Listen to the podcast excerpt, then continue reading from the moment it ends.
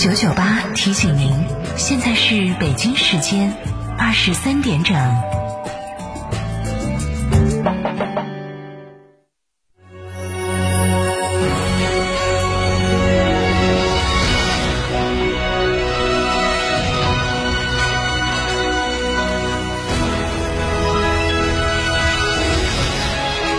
成都的声音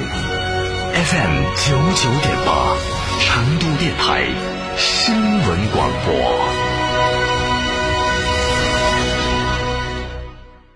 秋冬温泉养生，尽在海螺沟景区内贡嘎神汤温泉酒店。雪山怀抱中享专业地质冰川温泉，畅游海螺沟，看雪山冰川，探秘原始森林，享藏式美食。客房预订，寻成都广电一路通国旅六六零零二三四五。开学啦！梅赛德斯奔驰 V 级 MPV 为美好打满分，纵享多重好礼。V 级 MPV 新威霆新款预售，小五千元抵一万元。V 加系列享三重礼遇，给您最满意的答卷。教师更享特别购车礼，期待您的莅临。四川福分零二八八四二幺六六五五八四二幺六六五五。青壳白肚黄毛金爪是正宗阳澄湖大闸蟹，十月蟹黄，十一月蟹膏，是吃阳澄湖大闸蟹最好的季节。为了大家能买到正宗的阳澄湖大闸蟹，成都广电打造蟹语天成品牌，每只蟹均由原产地配送，线上新特惠，蟹卡买一送一。更多详情，微信关注“蟹语天成”公众号或致电六六零零二三四五。九九八快讯。这里是成都新闻广播 FM 九九点八，我们来关注这一时段的九九八快讯。首先来关注本地方面的消息，超百人集体聚餐需报告，承办者需要取得食品摊贩登记，加强对制止餐饮浪费行为的宣传教育。记者今天从成都市市场监管局获悉，四川省农村集体聚餐食品安全管理办法将于十月一号起施行。农村集体聚餐是指农村家庭、其他组织或团体在餐饮服务经营场所以外举办的各种群体性聚餐活动。管理办法明确，对每餐次就餐人数一百人以上的农村集体聚餐实行报告管理制度。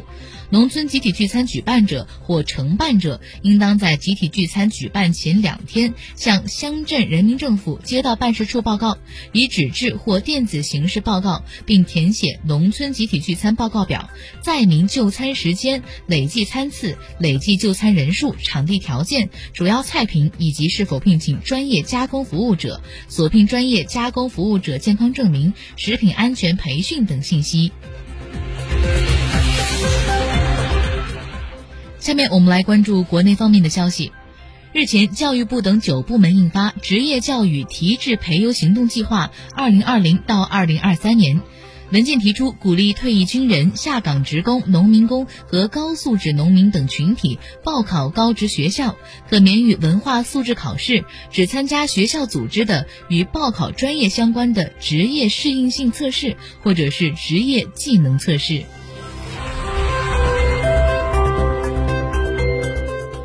据中国旅游研究院的预测，即将到来的八天双节假期，国内游客的规模将达到五点五亿人次，差不多是去年同期的七成。温馨提示：出游前记得查询景区疫情的防控、门票预约、客流限制等措施，提前预约，做好自我防护。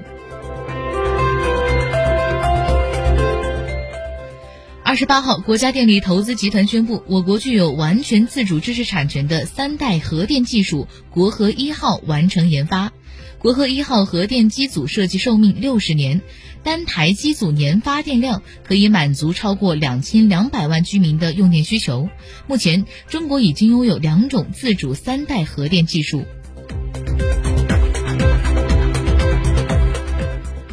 今天，中国互联网信息中心发布的第四十六次中国互联网络发展状况统计报告显示，截至二零二零年的六月份，我国网民的人均每周上网时长为二十八个小时，较二零二零年的三月减少了二点八个小时。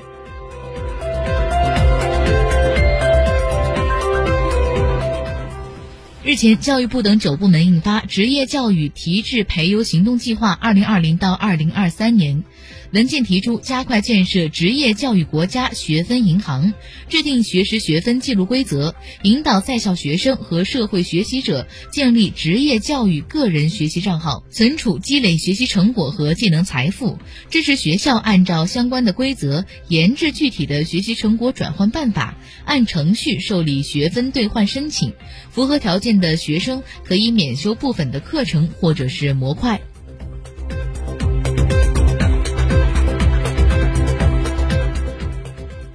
十八号，呼和浩特顶旗幼儿园招军员的多名家长反映，他们在孩子身上发现了有不明针眼。后面家长报警，警方已经是介入到了调查。刘先生是第一个在孩子身上发现针眼的家长。在二十六号晚，孩子是在家里上厕所，他和妻子发现女儿的臀部有三个明显的针眼。孩子说是被幼儿园的某位老师所扎，班里还有其他的小朋友也都被扎过。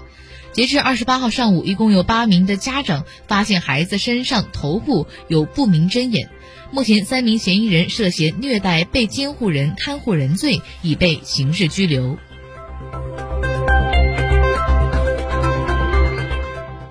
九月二十八号，湖南郴州一男子杨某发为了骗保，将其智障儿子杨某科推下海。事后，杨某发报警称其儿子意外坠海失踪。民警通过侦查发现，杨某科是被人推下海的，推人者的穿着与报案人杨某发的穿着相似。经过审讯，杨某发供认了其与他人合谋杀害杨某科，并伪造意外现场骗取保险赔偿金的犯罪事实。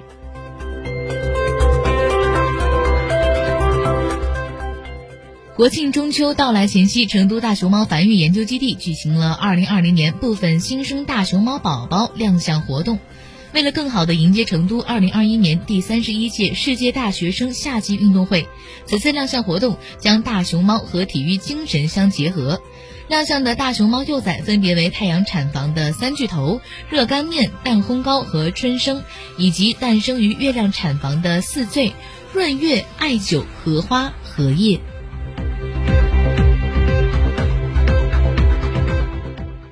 下面让我们把目光转向国际方面。随着全球新冠病亡人数接近一百万，世界卫生组织紧急项目负责人瑞安周一表示，目前每天公布的新冠死亡数据均来自确诊病例，没有包括超额死亡数，因此真正的新冠病亡数或许高出现有统计数据。他强调，世卫组织在国际疾病分类中发布了非常详细的准则，来协助各国统计与新冠相关的死亡情况。据美国媒体今天消息，美国疾控中心二十八号发布的最新统计数据显示，在今年三月一号至九月十九号之间，全美累计大约有二十八万名学龄五岁到十七岁的儿童感染了新冠病毒。统计数据显示，十二岁到十七岁孩子的感染人数是五到十一岁孩子的两倍。俄罗斯卫星通讯社今天消息，俄罗斯经济研究中心统计和模拟专家阿加西塔瓦江表示，俄罗斯的新冠确诊病例增长可能会出现在两到三周后，最差的情况是十一月初会进入到一个高峰期。最后，我们来关注一下成都的天气情况。今天晚上是多云见阴，气温是十七到二十度。明天阴天见多云，早晚有分散。